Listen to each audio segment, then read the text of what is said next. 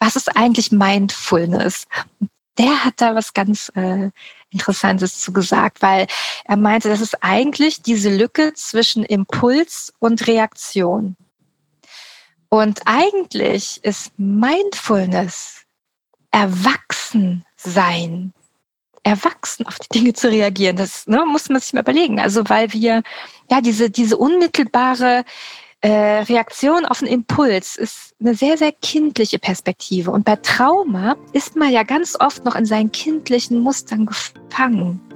Deswegen hilft Mindfulness eigentlich auch, ne, so diese Trauma-Response aufzulösen. Das fand ich auch eine ganz, ähm, ja, ganz interessanten Hinweis.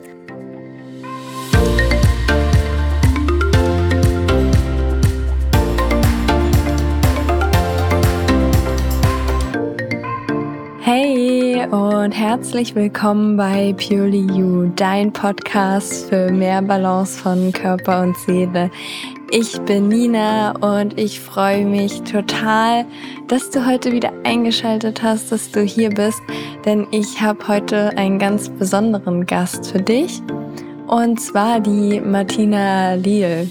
Falls du die Martina noch nicht kennst, Sie ist Autorin und zwar von den Büchern Nicht ohne meine Wärmflasche und Endometriose und Psyche. Und ich freue mich einfach riesig, dass sie hier in meinem Podcast vorbeigekommen ist. Wir sprechen über ihr neuestes Buch, über ihre eigenen Erfahrungen und Erlebnisse. Und ich möchte jetzt gar nicht weiter um den heißen Brei herumreden. Viel Spaß beim Interview.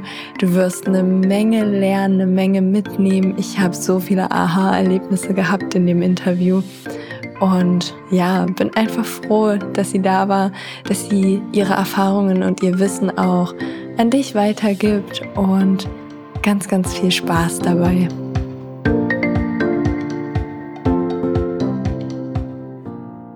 Ja, hallo liebe Martina. Ich freue mich riesig, dass du heute bei mir im Podcast bist und deine Geschichte mit meinen Hörern teilst.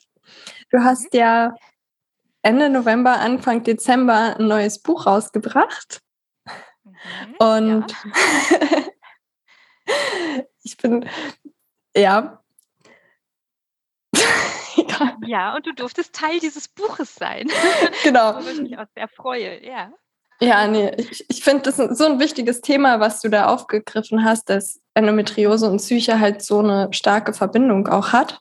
Mhm. Und würde dich jetzt fragen, wie bist du denn jetzt eigentlich da rangekommen oder hast für dich rausgefunden, wo in deinem Weg hast du für dich rausgefunden, dass die Psyche auch so einen wichtigen Teil von der Endo oder an der Endometriose mhm. spielt, mhm. weil viele gucken sich ja die körperlichen Sachen an, gucken auf die Ernährung, haben vielleicht eine OP ja. und arbeiten da ganz oder auch zum Heilpraktiker, zum Osteopathen. Aber wo, mhm. an welchem Punkt hast du für dich festgestellt, so da gibt's noch mehr außerhalb von dem? Mhm. Okay, ja, also ich glaube, das ist ein ganz klassischer Weg. Ich glaube, die gehen viele und ich glaube, es ist auch ganz normal, dass man genau diese Reihenfolge so für sich abarbeitet. Ja, also ähm, wo soll ich anfangen? Die ersten Symptome hatte ich schon sehr früh, also mit 15 auch ganz klassisch. Ähm, damals unter der Pille ähm, hat es alles angefangen und ähm, aber es hat dann auch lange gedauert bis zur Diagnose letzten Endes. Ich war dann 28, ähm, als diagnostiziert wurde. Und bis dahin sind einige Jahre des Leidens schon vergangen und der Suche. Ne? Und ich sag mal, mehr als äh, Pillenpräparat zu wechseln, ne, gab es da nicht. Ähm, und geglaubt hat es ja auch keiner, dass es alles so schlimm ist. Und ähm, ja, die klassischen Sprüche. Ach, jede Frau hat so ihre Probleme und es wird da nie wirklich weiter ähm, nachgegangen. Und dann gab es einen richtigen Zusammenbruch, so kurz nach meinem Uni-Abschluss. Eine Woche später bin ich dann im in der Notaufnahme gelandet äh, und dann gab es die erste große Not-OP und dann wurde es halt diagnostiziert. So. Und dann habe ich mich erstmal gar nicht damit befassen wollen, weil ich allein schon dadurch so traumatisiert war, allein nur wenn ich das Wort Endometriose gehört habe, war mir, also mir wurde auch körperlich richtig übel.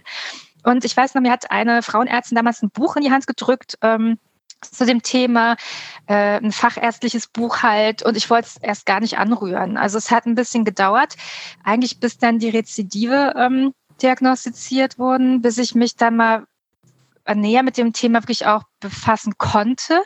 Und dann war das aber ja erstmal ganz auf der körperlichen Ebene. Ne? Also dann auch ähm, ja, Ernährungsumstellung versucht und da hat mir auch anfangs so Weizen- und Zuckerentzug geholfen, auch diese klassischen Dinge. Ähm, ja, habe dann irgendwann versucht, auf äh, naturidentische Hormone umzusteigen.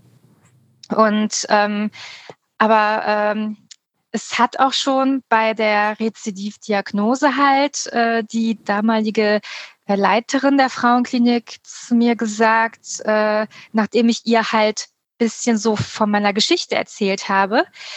Und ich glaube, da sollte ich jetzt erwähnen, ich hatte ihr halt erzählt, dass ich immer schon Schmerzen hatte, ne, seit dem Alter von 15, dass ich nur ein Jahr lang komplett schmerzfrei war. Und das war, äh, als ich im Alter von 25 für ein Jahr lang ähm, ein Auslandsstudium gemacht hatte.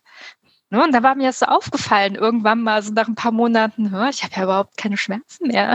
Also auch während der Periode nicht und äh, einfach nur ganz normal menstruiert und das war total neu für mich. Und dann ist mir auch aufgefallen, ich habe auch irgendwie nicht so viel mit Allergien zu tun und ich hatte auch auf einmal so viel Energie und ganz seltsam. Das hatte ich ihr so erzählt. So, und dann habe ich das für mich innerlich, also waren da ganz viele Fragezeichen. Ich dachte, wie kommt sie denn darauf? Ja. Aber irgendwie hat man ja immer schon so eine Ahnung oder so ein Gefühl, ja. Und irgendwo hat es dann auch bei mir irgendwas angesprochen, wo ich gesagt habe, okay, ich muss dem mal nachgehen und habe dann damals auch eine ähm, Psychotherapie angefangen und dachte auch damals, also ich habe ja, also ich habe mir selber alle möglichen Diagnosen gestellt. Ich war schon bei Asperger, ich war schon bei ADHS, ich war bei allem, aber alles hat es halt nicht hundertprozentig getroffen. Und der Psychologe sagt auch zu mir, nein, Sie haben keine ADHS. Ne? Also ähm, das ist es jetzt nicht. Und dann haben wir in zwei Jahren so ein bisschen ja halt rausgefunden, was es denn eigentlich ist. Und das war eine ganz anstrengende, mühsame Arbeit tatsächlich. Es war richtig anstrengend. Und der Psychologe hatte gar nicht so viel geredet. Ja, also der hat einfach nur wirklich richtig gute Fragen gestellt. Und ich sag mal, wenn die Zeit gekommen ist, dann kommen die Dinge auch hoch. Also die kommen zu einem. Und es war einfach, die Zeit war einfach reif. Und dann habe ich in diesen zwei Jahren halt erarbeitet. Also einmal, dass ich halt dissoziativ bin. Also das ist, er hat mir das so erklärt, dass die ja, die Seele sich wirklich vom Körper abspaltet. Also man ist nicht mit seinem Körper verbunden. Und er hat mir auch schon so Hinweise gegeben, ja, es ist ein Schutzmechanismus ne? und äh, solche Dinge. Und dann kam halt so nach und nach raus, ja, dass ich halt eine komplexe posttraumatische Belastungsstörung habe und das schon seit frühester Kindheit an. Und ähm, ja, und das ist erstmal eine Information, die muss man verdauen. Und nach den zwei Jahren, also habe ich auch erstmal eine Pause gebraucht, wirklich davon und hatte dann diese Erkenntnisse. Und mit diesen Erkenntnissen zieht man dann wieder raus in die Welt. Und so viel, wie ich dann zur Endometriose gelesen habe, habe ich dann auch zu diesem Thema gelesen. Und beides gleichzeitig so bearbeitet, bis ich für mich herausgefunden habe, es ist eigentlich gar nicht so getrennt, das ist eigentlich eins. Es ist für mich persönlich eigentlich ein Thema. Und das hat mir ja mein Körper ganz deutlich gezeigt, als ich weit weg war von dem Ort meiner Traumatisierung, von dem Ursprung meiner Traumatisierung, auch aus diesem System draußen war. Ähm, da ging es meinem Körper ja auf einmal gut. Ja, und das war schon eine, eine Wahnsinnserkenntnis. Und dann ja, bin ich ganz lange mit dieser Erkenntnis, mit dieser Idee dann rumgelaufen und habe mir gedacht, irgendwie muss man da mal genauer hinschauen, ob das jetzt nur bei mir so ein Ding ist oder ob man das auch auf andere übertragen kann. Das ist ja, das wäre ja dann eine ganz wichtige Botschaft. Um Gottes Willen, das müssten ja die Betroffenen wissen, damit sie wissen, wo sie auch noch ansetzen könnten, wenn es denn so wäre. Und dann ähm, hat sich das auch dann so ergeben, dass ich im Lockdown also dass der Komplett Media Verlag, bei dem ich ja schon mein erstes Buch veröffentlichen durfte, dass die mich gefragt haben, du Martina, hättest nicht noch ein Thema? Und dann habe ich natürlich die Chance ergriffen, habe gesagt, ja, aber es hat halt noch mal mit Endometriose zu tun. Ist es für euch okay? Und habe denen alles erklärt. und die meinten dann sofort, ey, es ist so wichtig, das machen wir. Und dann habe ich mich ähm, mal so auf die Suche begeben, außerhalb meiner selbst, außerhalb meiner eigenen Geschichte, meines eigenen Erfahrungsbereichs und habe geschaut, was kann man denn so schon dazu sagen? Gibt es da äh, darüber schon Untersuchungen? Gibt es irgendwelche Experten auf welchen Gebieten noch immer, die da ein bisschen schon Erkenntnisse beitragen können? Und ja, so hat die Recherche angefangen fürs Buch und ich habe wirklich viel gefunden, was mein Erleben eigentlich ähm, so bestätigt. Und ähm, ja, so ist dann äh, das Buch entstanden. ja, total spannend. Was ist dann, also dazwischen mit 25, mhm. warte mal, du hast das Rezidiv bekommen und hast danach dann verstanden, okay, mit 25 war ich in der Zeit beschwerdefrei und war da im Ausland. Mhm. Und dann warst du wahrscheinlich wieder zurück in Deutschland, wo dir die Erkenntnis gekommen ist. Ja. Also die Erkenntnis kam ja später. Also ich war, ich habe ja erst erlebt, also erfahren, ne, dass, ähm, dass ich im Ausland schmerzfrei war und dann bin ich ja zurück nach Deutschland und dann ist die Endometriose richtig explodiert. Also dann ging es richtig los. Und ähm, dann kam ja erstmal die Diagnose überhaupt. Und ähm, dann ein paar Jahre später kam das Rezidiv und dann der Psychologe und dann auf einmal die Erkenntnis dieser Zusammenhänge. Und ähm, mit äh, dieser Erkenntnis und mit, mit dieser Psychotherapie ähm, hat sich auch schon viel an meinem Selbstwert verändert. Also es ähm, ist alles dann, also ich wurde insgesamt gestärkt und dadurch ähm, wurden die Symptome auf einmal auch besser, tatsächlich. Auch schon in Deutschland, ohne dass du dann in dem Moment wegziehen ja. musstest. Ja, ja, nee, nee, auch schon in Deutschland. Als ich angefangen habe, das war ganz, ganz komisch.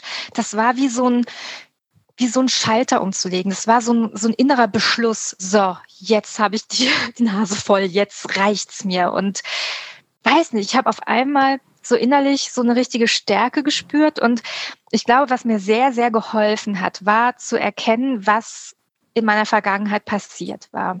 Und äh, diese Flashbacks zu haben, so grausam diese Flashbacks auch waren. Aber ich habe zum allerersten Mal ein richtiges Mitgefühl für mein verletztes inneres Kind erlebt. Und da ist mir auch aufgegangen, ich hatte früher nie Mitgefühl mit mir selbst. Also ich war sehr, sehr ungnädig mit mir selbst, ohne dass ich das bewusst wahrgenommen hätte. Und dieses Mitgefühl war wie so ein Tor, durch das ich gegangen, also, ne, also wie so, so ein Zugang. Und das hat es mir erst ermöglicht, für mich selbst ähm, einzustehen. Und das hat mich so gestärkt innerlich. Und dann ja, war das so, so eine Entwicklung. Ne? Also war es so ein Schritt nach dem anderen, den ich gegangen bin und viele auch gar nicht bewusst in dem Sinne, sondern ich habe mich dann langsam befreit, habe dann geschaut, was tut mir eigentlich überhaupt nicht gut. Also auch das Bewusstsein dafür hatte ich vorher überhaupt nicht. Und damit meine ich vor allem Beziehungen. Und das, also alle möglichen Arten von Beziehungen, ja, das bei der Familie angefangen, über Freundschaften bis zur Partnerschaft und habe geschaut, was passiert da eigentlich? Und ähm, habe halt auch erkannt, man wiederholt sehr oft so Muster von früher, ja, aus seinem Ursprung oder auch aus seinem Ursprungstrauma und, und reproduziert das in seinen anderen Beziehungen sozusagen und irgendwann war mir bewusst, ich muss meine Beziehungen neu sortieren, damit ich erstmal ganz bei mir ankommen kann. Und ja, also das war eigentlich fast der allerwichtigste Schritt. Und das hat schon in Deutschland begonnen, ja. Also ich hatte ganz lange gar nicht vorgehabt, auszuwandern. Also das ähm, weiß auch gar nicht, ob das so in dem Sinne nötig äh, gewesen wäre. Aber es war einfach irgendwann so eine Konsequenz, als ich nichts mehr zu verlieren hatte in Deutschland und mir auch da Steine in den Weg äh, gelegt wurden. Und ja, da hat sich das irgendwie so dann spontan doch ergeben. Ja, und ähm, ja, und äh, seitdem bin ich an dem Thema Trauma dran und weiß auch, das ist auch eine Lebensaufgabe, daran zu arbeiten. Und man muss immer wieder ähm, daran arbeiten. Und man muss auch sich mal zwischendurch auch dabei Pausen gönnen. Und Heilung ist einfach nicht linear, ja? Also das ist man geht durch Phasen. Und ähm, da gibt es auch kleine Rückschritte. Und also es ist auch eine ganz, ganz, ja, mühsame Sache auch, aber ich glaube, also es gibt halt kein, kein, kein Wundermittel, es gibt keinen Wunderweg, es gibt keinen Quick Fix bei dem, was wir so mitmachen. Und es ist eine Aufgabe. Und äh, der stelle ich mich hier mehr und mehr. Ja. Hattest du, wo du deine Beziehungen aufgeräumt hast, Unterstützung? Oder hast du das selber quasi mit ja. dir gemacht? Ja, ich habe das ähm, ganz lange mit mir äh, selber ausgemacht und die Unterstützung, die ich habe und die ich rückblickend auch schon immer hatte, aber nie bewusst wahrgenommen habe, ist meine Schwester, meine mittlere Schwester. Und das war ganz faszinierend, denn als ich angefangen habe, mein Trauma aufzuarbeiten oder überhaupt erstmal zu äh, entdecken, hat sie ganz unabhängig von mir das auch gemacht und dann irgendwann kamen wir ins Gespräch und haben dann festgestellt, ach, guck mal, wir sind ja am selben Punkt angekommen, wir haben dieselben Dinge erkannt und wir haben das früher auch alles gleich empfunden. Und also wir sind uns gegenseitig eine unwahrscheinliche Stütze, weil bei Trauma ist ja auch oft so, also gerade bei Entwicklungstrauma, lernt man ja ganz, ganz früh ähm, als kleines Kind schon, dass Beziehungen gefährlich sind. Und ich glaube, dass, äh, dass es wichtig war, dass meine Schwester und ich, dass wir uns hatten, weil wir haben so zumindest eine Beziehung gehabt, die halt eben nicht gefährlich war, sozusagen. Also ich glaube, das hat uns ganz viel Resilienz gegeben. Und das ist so meine größte Stütze bis heute. Oh, ja. Nicht schlecht.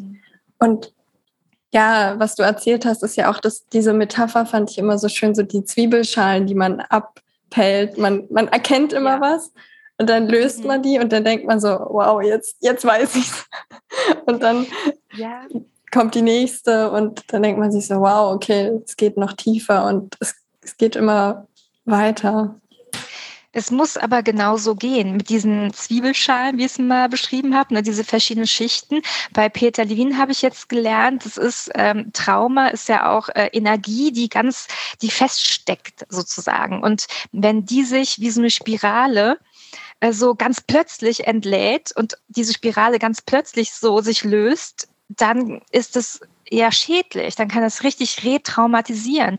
Und diese Spirale muss sich nach und nach so lösen und auflösen. Und ähm, das ist halt ein anderes Bild für dasselbe Prinzip. Man muss es halt langsam angehen. Und ähm, deswegen dauert es ja auch. Ist Traumaaufarbeitung auch was, was echt ja Zeit braucht. Und man muss immer wieder neu erkennen und integrieren und ähm, das ist alles nicht einfach. Ne? Das ist ähm, ja auch Selbsterkenntnis tut manchmal weh, ne?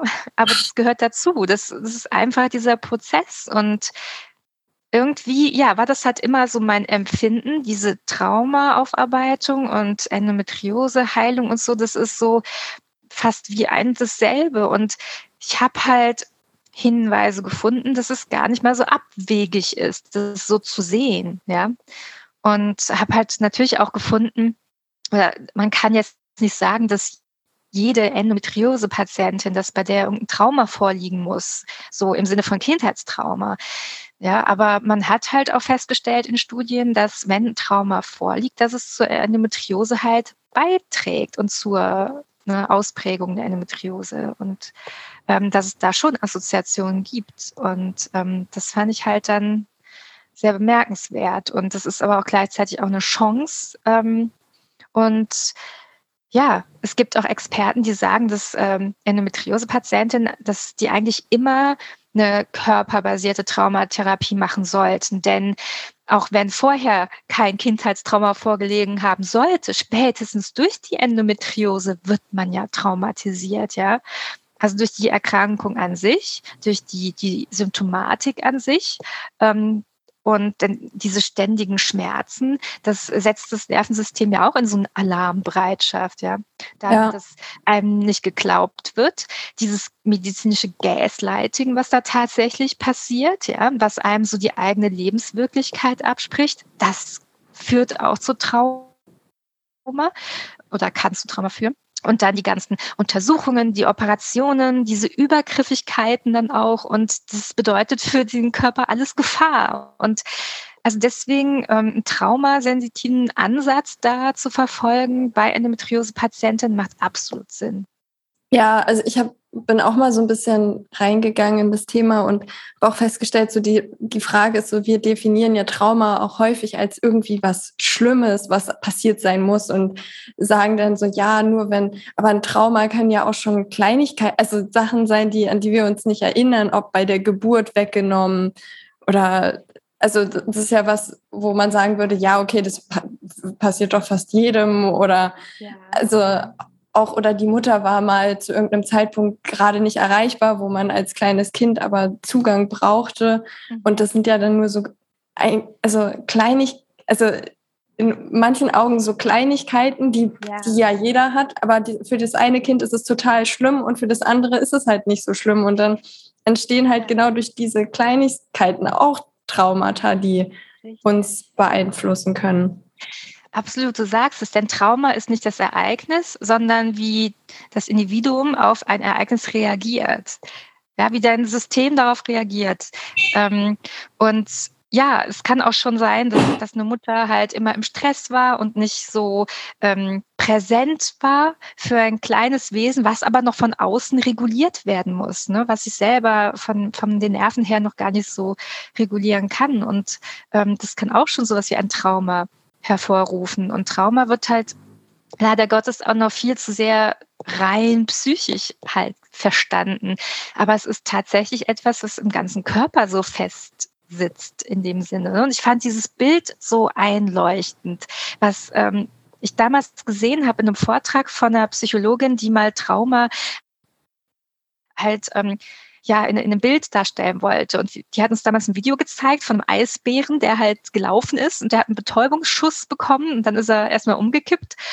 Und als er dann wieder langsam aufgewacht ist, hat er dann ähm, also diese Laufbewegung im Liegen so mit den Beinen weitergemacht. Und dann hat sie gesagt, das ist Trauma. Das ist genau, das ist diese Energie, die im Moment des traumatischen Erlebnisses unterbrochen wurde. Und die arbeitet im Körper weiter. Also da passieren Dinge im Körper, da sind Prozesse im Gang, ja. Und ähm, der befindet sich im Überlebensmodus. Und ein kleines Kind, was nicht reguliert wird, für den ist es äh, Ne, das System nimmt es als Gefahr wahr und dann geht es in den Überlebensmodus. Das ist Trauma. Und da müssen wir uns dann wieder rausholen. Das ist keine einfache Aufgabe, aber es ist machbar. Und das finde ich, die unwahrscheinlich schöne Nachricht, ähm, dass es halt eine Plastizität gibt im Hirn, im Nervensystem, dass Dinge wieder zurückgedreht werden können durch eine adäquate Therapie, selbst wenn es durch traumatische Erlebnisse sogar zu epigenetischen Veränderungen äh, geführt hat kann man selbst das wieder äh, rückgängig machen. Und das finde ich eine unwahrscheinlich äh, schöne Nachricht. Ja. Bist du, hast du deswegen auch mit der Ausbildung angefangen? Weil du machst ja jetzt, also nimm uns da gerne auch mal rein, was, ja. was macht so eine, was macht man in der Somatics-Ausbildung und wie bist du da überhaupt drauf gekommen? Also wie ich drauf gekommen bin, durch rein Zufall. Also ich habe äh, im Lockdown gesessen und habe durch Facebook gescrollt und da war halt eine, äh, eine Werbung, ja. Und ich dachte so, Somatics noch nie gehört, was ist denn das? Und da stand aber auch was von wegen, es kann auch bei Trauma helfen. Und da ich ja wusste, ne, da schon, okay, ich habe ja ähm, eine posttraumatische Belastungsstörung und ja, war ich einfach neugierig geworden und da gab es halt eine ähm, Informationsveranstaltung, da habe ich mich einfach mal angemeldet, habe dann aber auch so ein bisschen gegoogelt, habe dann geschaut, was es schon ist. Und ähm, im Grunde genommen ähm, kann man das halt auf verschiedene Ebenen anwenden. Also äh, es gibt auch Physiotherapeuten, die das in ihre Praxis mit einbeziehen. Ne? Es geht um, um minimalste Bewegung. Also meistens liegt man auf dem Rücken auf der Yogamatte und ähm, ja, macht ganz, ganz bewusst ganz, ganz kleine Bewegungen. Und ähm, zum Beispiel eine Grundbewegung ist, dass man auf der Matte liegt und dann den Rücken so wölbt und dann wieder in die Matte drückt. Ja, also nichts Großartiges, aber was da alles im Körper vor sich geht, wenn man mal richtig reinspürt. Und ähm, man beobachtet halt, wie organisiere ich mich eigentlich selbst dabei? Welchen Muskel spanne ich zuerst an? Was bewegt sich bei mir zuerst? Und kann ich irgendwas tun, damit es einfacher geht, diese Bewegung? Oder was passiert, wenn ich es mal anders mache? Und wenn man das mit ganz, ganz viel Achtsamkeit macht und ähm, also passiert tatsächlich auch sowas wie so eine Art neuromuskuläre Umprogrammierung, ja. Und eigentlich ist das Ziel, dass man zurückgeht zu so einer Natürlichkeit, zu so ähm, wie wie mache es denn, also wie fällt es mir am einfachsten und man man erprobt es wie so ein Kind, was lernt zu laufen, ja, oder sich zu bewegen oder zum ersten Mal sich zu drehen oder ähm, ja, man geht halt in seinen ganz natürlichen Zustand wieder zurück sozusagen. Und ähm, das kann einmal wirklich auf muskulärer Ebene auch äh, dazu beitragen, dass man halt jetzt nicht so steif wird oder nicht ähm, irgendwelche Haltungsschäden annimmt und kann einen flexibler halten.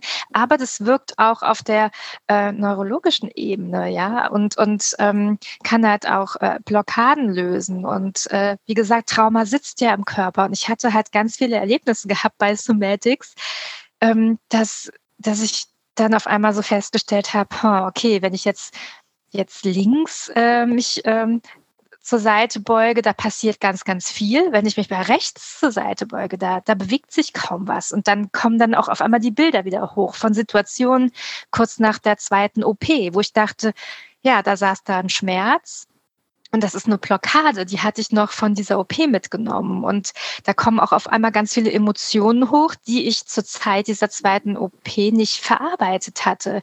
Und dann habe ich mal diese ganzen Trauer äh, über diese Situation rausgelassen. Also es passiert emotional unglaublich viel. Und man entlädt ganz viel bei diesen simplen Übungen. Und ähm, ja, man verbindet sich tatsächlich wieder mit seinem Körper dadurch. Und ähm, deswegen finde ich diese Methode so faszinierend, weil sie ist so einfach. Es ist wirklich so simpel und es hilft halt, wenn ein Somatics Coach einen durch diese Übung durchbegleitet, also sagt, was man dann machen soll, worauf man achten kann und einen so ein bisschen moderiert, sage ich mal.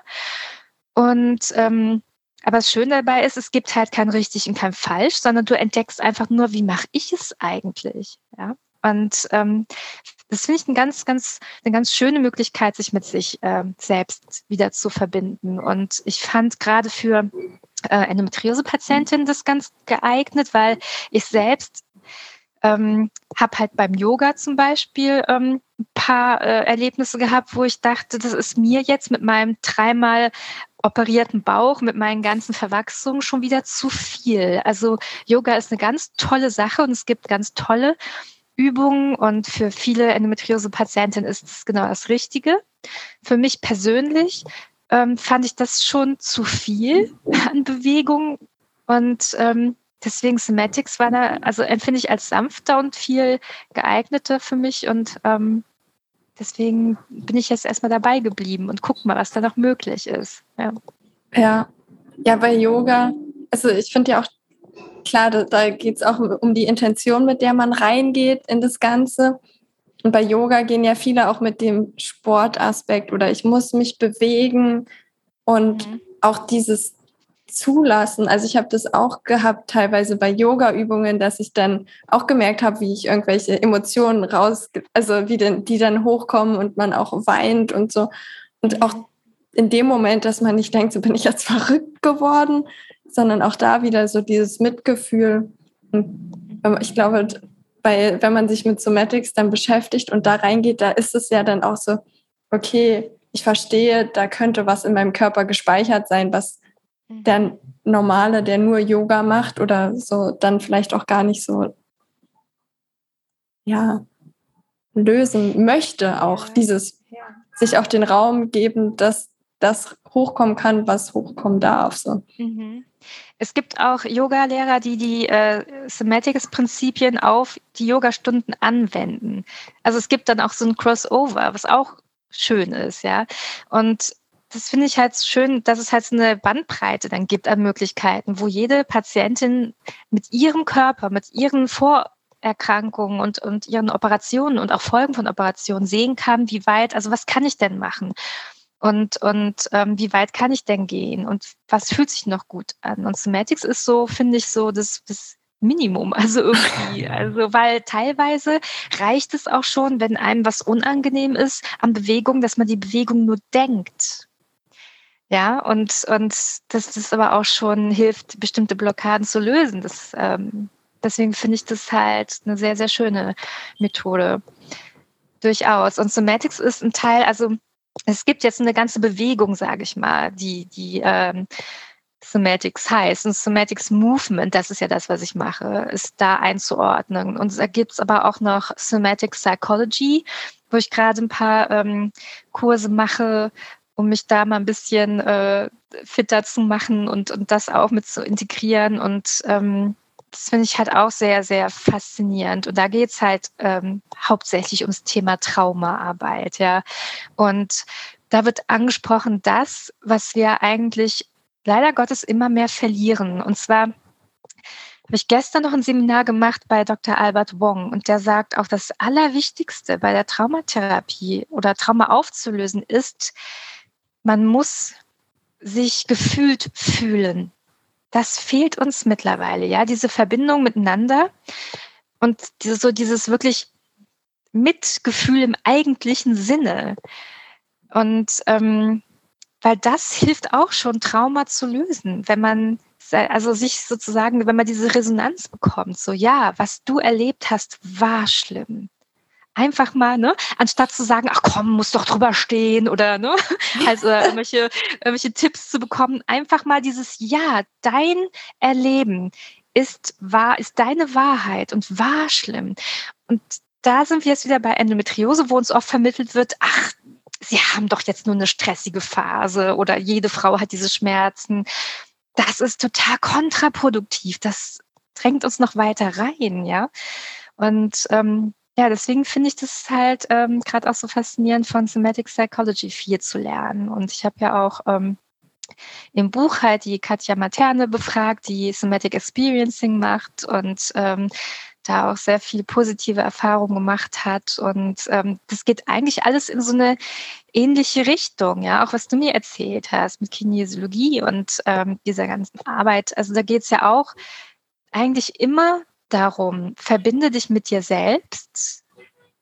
Ja, und ähm, die, die Anwender und Therapeuten, da geht es immer darum, hey, ich, ich ähm, stelle mich dir zur Verfügung, damit wir beide uns jetzt verbinden. Es geht immer um Verbindung, was am Ende heilt, ja, und ja. Ja, dieses Annehmen, dass da jemand ist, der einem einfach zuhört und nicht darüber urteilt oder irgendwas besser oder anders machen will, sondern einfach nur sagt, okay, das ist da, das darf da sein. Das darf da sein, ja, genau. Wertfrei und urteilsfrei, ja. Ja. Und aber wodurch wir gehen, das klassische System, sage ich mal, ist voller Urteile.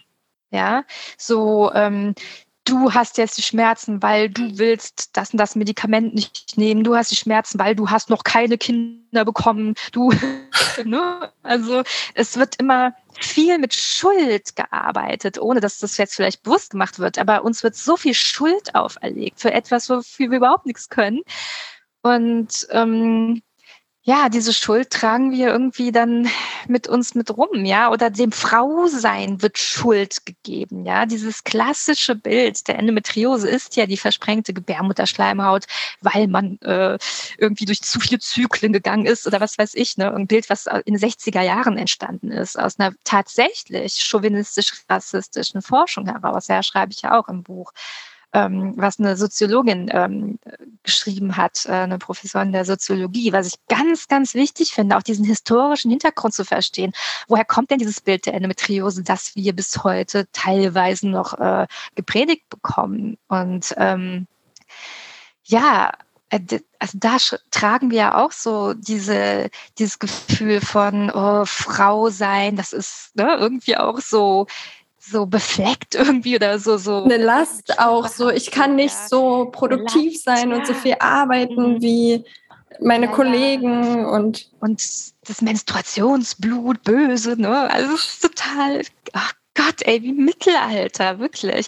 Und wenn man sich dann aber mal andere Forschungsarbeiten, das war mir so wichtig, mal andere Perspektiven auch aus der Forschung reinzubringen, die natürlich ganz bewusst nicht erwähnt werden und oft mal zur Seite gedrückt werden, aber ähm, die genauso ihre Berechtigung haben und ähm, ähm, ja, zum Beispiel die Forschung von Dr. David Redwine, ne, der dem ist es so wichtig zu sagen, nein, es ist keine Gebärmutterschleimhaut, ja. Und, und ähm, es gibt so viele biochemische Unterschiede und, und der halt ähm, in Föten halt Endometriose entdeckt hat. Und das ist so eine wichtige Entdeckung, ja, dass das also von Geburt an angelegt sein kann. Und ähm, das, das, hat nichts mit, mit äh, wir menstruieren jetzt äh, hier wild um uns herum irgendwie zu tun hat, sondern ähm, dass es äh, eventuell ganz, ganz andere Dinge sind. Und ähm, ich finde auch, und das sagt der Dr. Setchkin, wir müssen viel mehr das Wort Entzündung hier in den Mittelpunkt rücken, ja.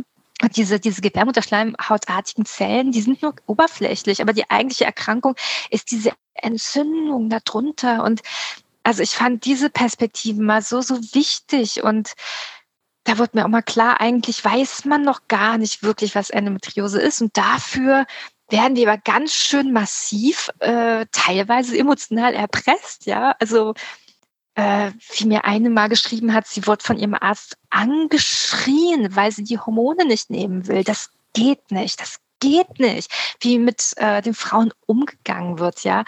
Und da wollte ich halt mal so ein bisschen, wie gesagt, die Schuld von uns erstmal wegnehmen, ähm, zeigen, hey, es gibt noch ganz, ganz andere Perspektiven da drauf und ähm, ja, und auch so dieses, ähm, ja, die Frauen sind alle hysterisch äh, und so weiter und so fort oder gestört oder schwierig, ja.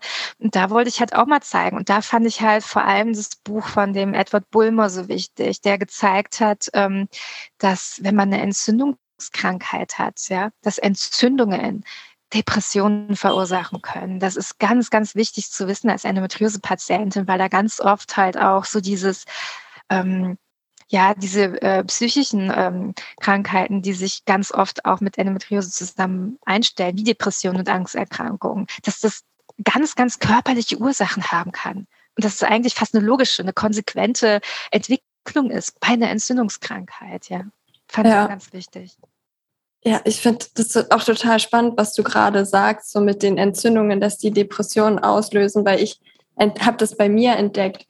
Ich habe jetzt an Silvester habe ich einen Pfannkuchen gegessen, mal, also das ist ja wirklich so Fett, Zucker, Weizen und am nächsten Tag, also mein Körper reagiert da sofort drauf, wahrscheinlich mit Entzündung, weil einen Tag später ging es mir richtig psychisch schlecht. Und ich habe das so häufig, dass wenn ich halt da nicht so darauf achte oder einfach mal so querbeet esse oder zu viel Zucker, zu viel Weizen, dann geht es mir psychisch richtig schlecht. So, dass ich dann von mir aus sage, so darauf will ich gerne verzichten. Aber auch diese Zusammenhänge herzustellen, dass es auch daran, ja, ich finde das jetzt total spannend, auch dass du sagst halt, ja, die Entzündungen und dann zu erkennen, okay, bei mir ist das halt so, dass wenn ich die, die Sachen esse oder auch Chips esse, dass mein Körper da mit einer Entzündung reagiert und mhm. das sich dann auch widerspiegelt in der Psyche. Ja, man geht halt dann in, äh, in Krankheitsverhalten, weil das Gehirn entzündet mit. Und das fand ich eine ganz wichtige Entdeckung. Und da hat der wohl mal auch geschrieben, das ist fast revolutionär, ne? weil man ganz, ganz lange, und da war ich noch in der Schule, da haben wir das gelernt, dass es so eine, ach, wie hieß das nochmal, Blut-Hirn-Schranke gibt. Also das, ähm, dass sozusagen ähm, bestimmte Entzündungsmediatoren äh, im Körper gar nicht ans Gehirn gelangen können. Aber es ist Quatsch. Also, ne, wenn wir mit Zytokinen, wir haben ja ganz viel mit Zytokinen zu tun, mit diesen Entzündungsstoffen, mit Endometriose, dass die äh, gelangen halt auch ins Gehirn. Ne? Was hat man gesehen bei ähm, Endometriose-Patienten? Ich glaube, Interleukin 6 oder wie es heißt. Es ist auch am Ende egal, wie die Stoffe jetzt heißen. Aber man hat halt gesehen, dass es tatsächlich auch äh, so das Rückenmark hoch und dann bis ins Gehirn gelangen kann. Und wenn das Gehirn mit entzündet, und da hat der Bulmo halt geschrieben, dann ähm, das haben wir noch aus der Steinzeit, ja, dann geht man in ein Krankheitsverhalten, weil wenn man damals irgendwie Entzündungen hatte, dann meistens wegen irgendwas hoch ansteckendem und dann war es halt besser für, also erstmal den Kranken selber, aber auch für die ganze Sippe, wenn natürlich sich keiner weiter ansteckt und wenn der Kranke, also wenn er genesen will, dann darf der keine Energie äh, für irgendwas anderes aufwenden. Das heißt, wenn das Gehirn Gedanken produziert wie, ach, alles ist doof, ich will jetzt auch nichts machen und diese soziale, dieser soziale Rückzug, also diese typischen Depressionssymptome, ja, das ist Krankheitsverhalten damit das Hirn, was jetzt auch entzündet ist, auch wieder gesunden kann, sozusagen, ja. Und ja, und ich, ich fand das auch sehr entlastend, weil man fragt sich ja immer so, was stimmt mit mir nicht? Was stimmt mit mir nicht? Ich bin falsch, ja.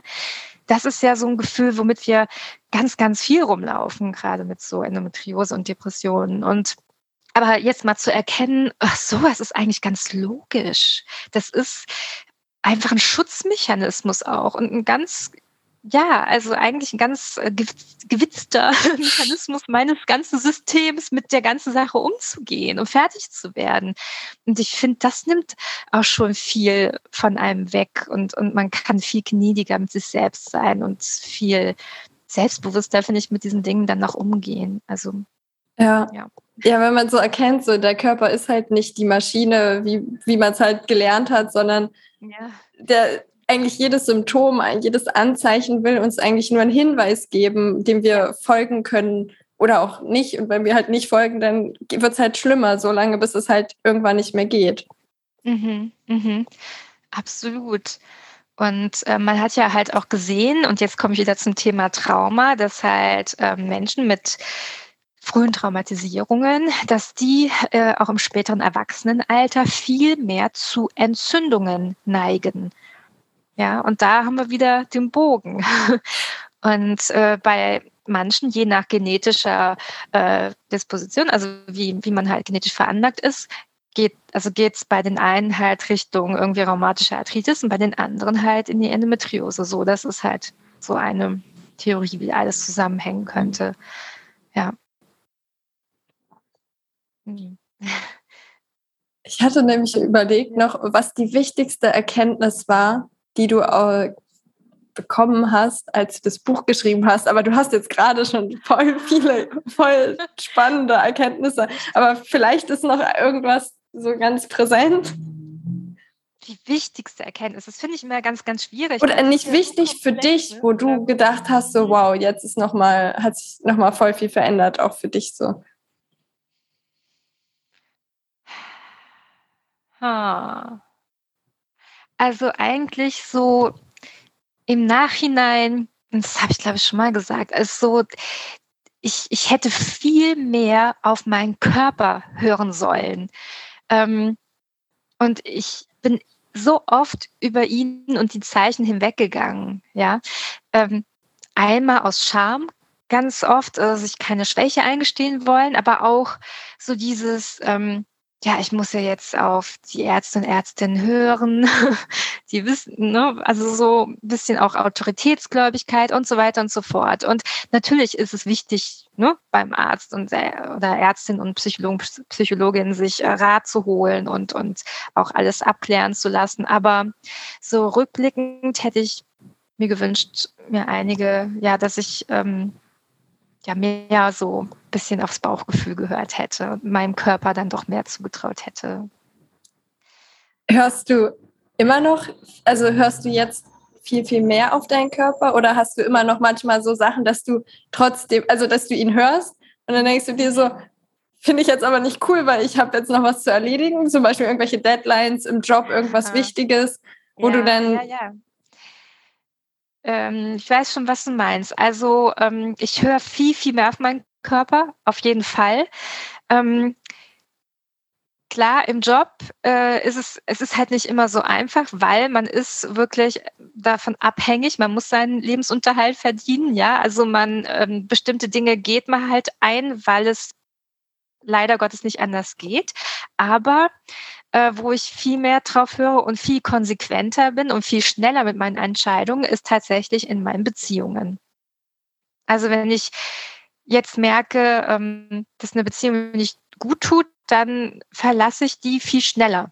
Und, und ähm, alle Arten von Beziehungen auch wieder, ja. Also da bin ich jetzt konsequenter und, und vertraue mir mehr und weiß jetzt, was mir gut tut. Und ja, das auf jeden Fall. Okay, aber im Job ist es trotzdem immer noch so ein. Ja, Job ist ein bisschen was anderes. Äh, da kommen auch wieder so Aspekte hinzu. Ich bin, äh, also muss jetzt allein für mich sorgen. Da kann man nicht mal sagen, naja, der Partner kann es ja noch mhm. auffangen. Da bin ich jetzt, ne, ist mir jetzt egal. Äh, da muss man halt leider Gottes Kompromisse eingehen. Aber ich sag mal so, also da äh, power ich immer noch. ähm, aber habe äh, gleichzeitig außerhalb auch mehr den Ausgleich, was ich früher gar nicht gemacht habe. Also da mache ich halt mein Somatics.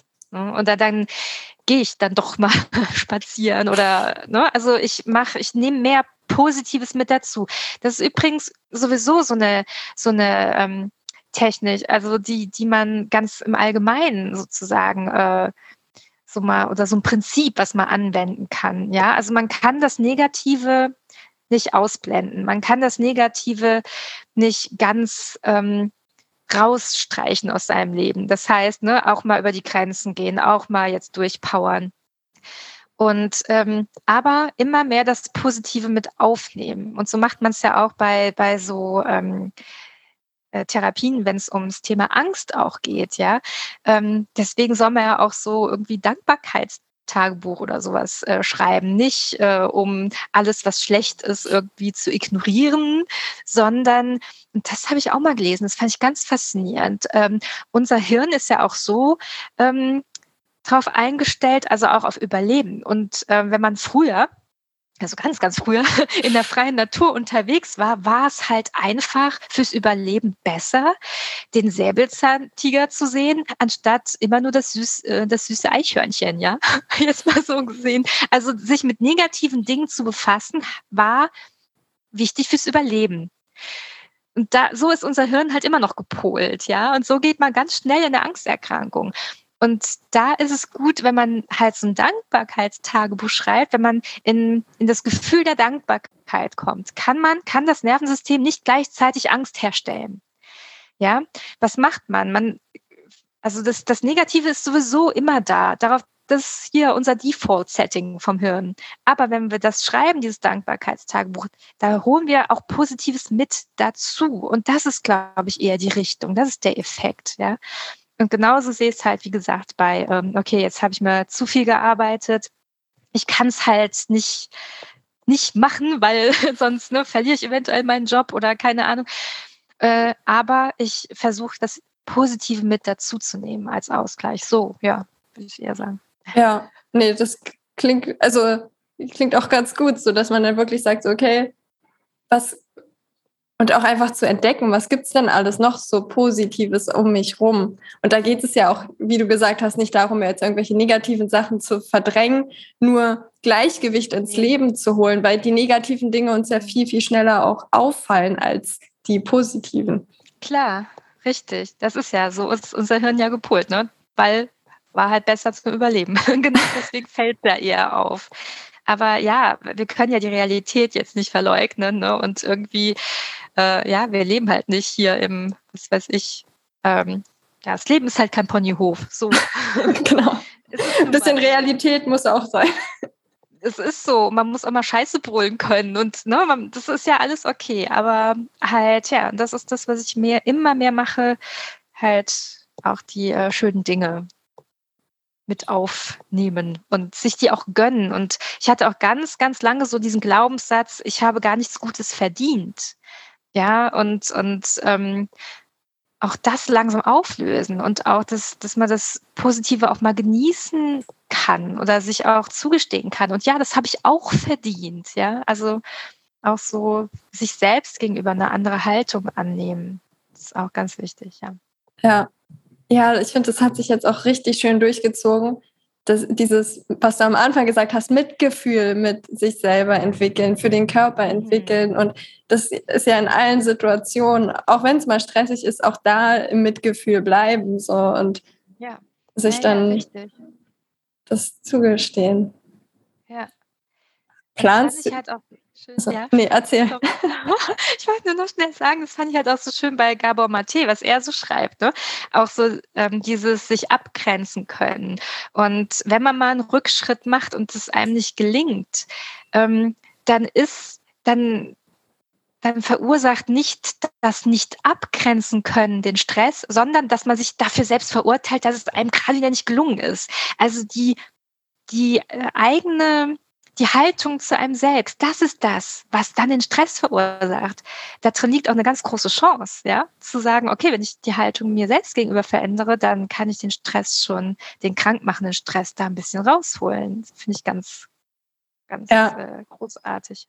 Ja. Ich, das, da ist mir noch ganz kurz eine Situation eingefallen, wo ich nämlich auch, ich hatte letzte Woche oder vorletzte Woche einen Termin und habe aber direkt da meine Periode bekommen. Und ich war so, ich muss trotzdem hingehen, das ist wichtig. Und dann habe ich quasi mir überlegt, so, ja, der Termin ist wichtig, aber wenn ich da bin und wieder nach Hause komme, weiß ich, dass es mir dann extrem schlecht geht, weil ich mich selber schlecht machen werde, weil ich nicht auf meine Grenzen gehört habe. Dann habe ich einfach das kommuniziert und dann war es so, ja, okay, dann lass uns den Termin doch einfach am Telefon machen. So. Mhm. Und ja dann darüber halt einfach sagen, okay, dann finde ich halt einen Weg für mich, der auch okay ist und für den anderen auch. Und da, also mich zu auch zu reflektieren und zu fragen, so, was meine Entscheidung denn mit mir macht. Nicht nur mit dem anderen, sondern auch mit mir selber, weil wir uns dann ja auch selber fertig machen. Weil wir dann sagen, ja, jetzt bist du schon wieder schuld, weil du das und das gemacht hast. Und da auch wieder rauszukommen. Ja. Ja, ja. Mhm. Absolut. Ja. Und reflektiert, wie du sagst, das ist ganz, ganz wichtig. Und ich habe jetzt ähm, gestern in dem Seminar, das fand ich auch, das wollte ich gerade noch sagen, bei dem äh, Dr. Albert Wong, das fand ich nämlich auch mal eine ganz interessante Perspektive. Der hat nämlich nochmal gesagt, was ist eigentlich Mindfulness?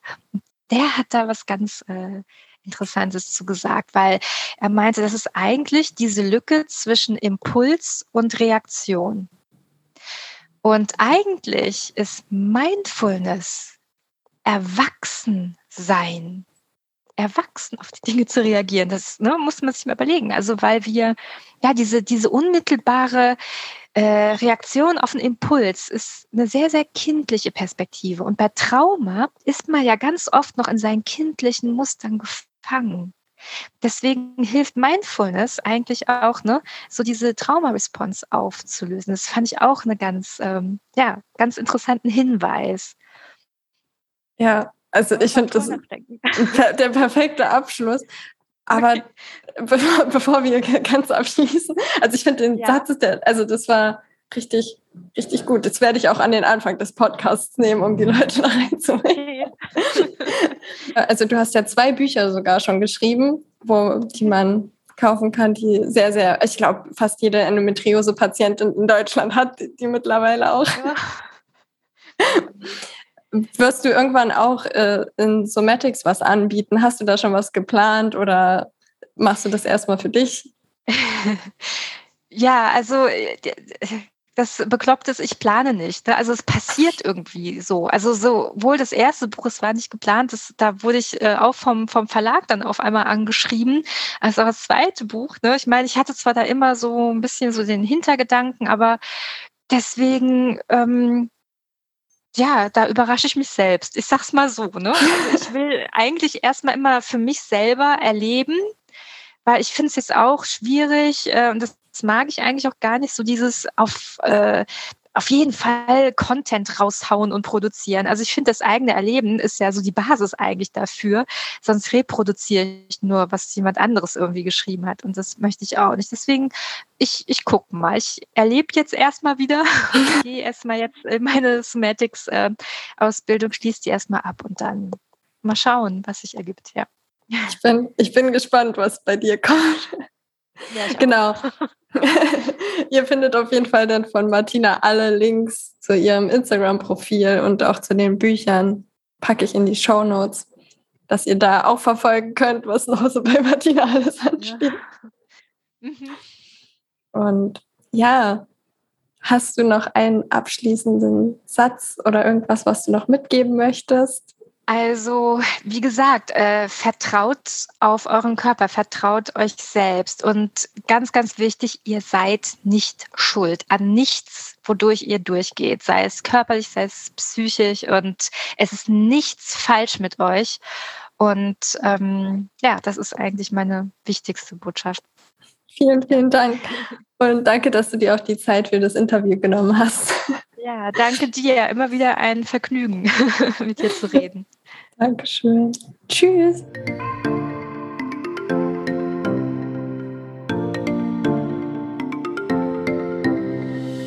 So, ich hoffe, du konntest eine Menge aus dem Interview mitnehmen, hattest einige Aha-Erlebnisse für dich, die du vielleicht in den nächsten Wochen auch weiter beobachten wirst in deinem Körper. Und ja, dann Falls du dich für ihr Buch interessierst, du findest natürlich alle Infos dazu in den Show Notes. Ich habe dir die Bücher da verlinkt und ihren Instagram-Account, wenn du da mehr über sie erfahren möchtest. Ansonsten freue ich mich sehr, dass du dabei warst und dann hören wir uns nächsten Dienstag wieder. Bis dahin, alles, alles Liebe, deine Nina.